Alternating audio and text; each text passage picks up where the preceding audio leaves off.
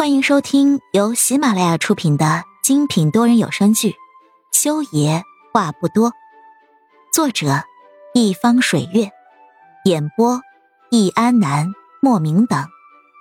本书全部免费，记得订阅收听哦。第八集，何眼从办公室离开的时候，肖女士正站在办公室外面的走廊上。他见到何眼。快步走了过来，伸手搀扶住了他的手腕。你没事吧？何影摇了摇头，抱歉的看了一眼肖女士。园长，因为我的事儿连累到了你，真是不好意思。就是因为自己在这里上班，裴木修才找到了这里来的。如果真的因为自己的事情影响到幼儿园的投资，何影觉得自己真的就要成罪人了。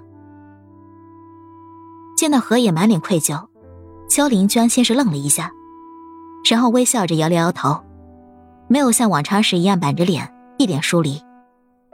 他将手里的几份文件夹递到了何野的手里，说道：“何老师，要说抱歉，也应该是我先说抱歉。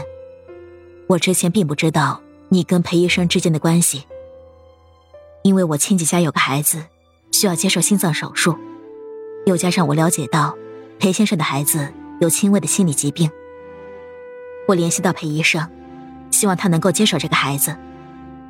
裴医生是个很好的心脏科医生，国内或许找不到比他更好的心脏医生，但是也并不是非他不可。而何老师，你带着天使班已经两年了，对班上二十多个孩子来说，你已经是妈妈一样的存在了，他们是非你不可的。肖园长的一番话。让何眼听得愣神了。这个病例帮我收好，晚上带着他跟我一起出席晚宴，让我们来替那个小朋友找到更合适的心脏医生，可以吗？慈母一样的肖女士一边说，一边轻轻的拍了一下何眼的手背。何眼还没来得及说什么，他就转身离开了。何眼站在走廊上，捏着那份病历，简单的翻阅了一下。病历上的宝宝年仅十一个月，心室外漏，还患有恶性动脉血管瘤，建议一期手术切除肿瘤。看完了病历，何影觉得肖女士说错了。裴木修对于这种病人来说，绝对是非他不可。以何影对裴木修的了解，这个病例他所采取的方案绝对是铤而走险，却又是万无一失的。国内顶尖的心脏科手术医生不少，但是能完美的完成这个手术的医生却少得很。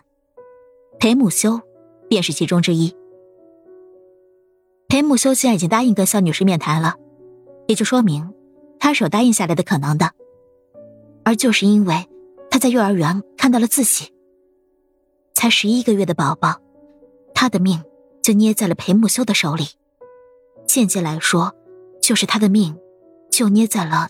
自己手里，何言想了想，合上病历之后，就从裤兜里摸出了手机，找出了一个号码，拨通了出去。何言约了安浅月六点在老地方咖啡馆见面。五点半的时候，大雨已经停了。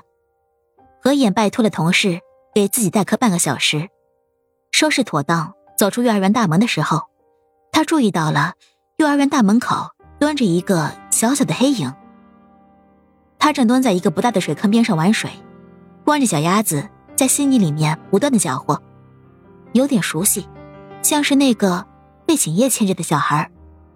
何眼记得，他好像叫裴丽丽。裴丽丽小朋友。何眼试探性的叫了一句，没想到那个小黑影在听到这句话的时候，立刻从地上跳了起来。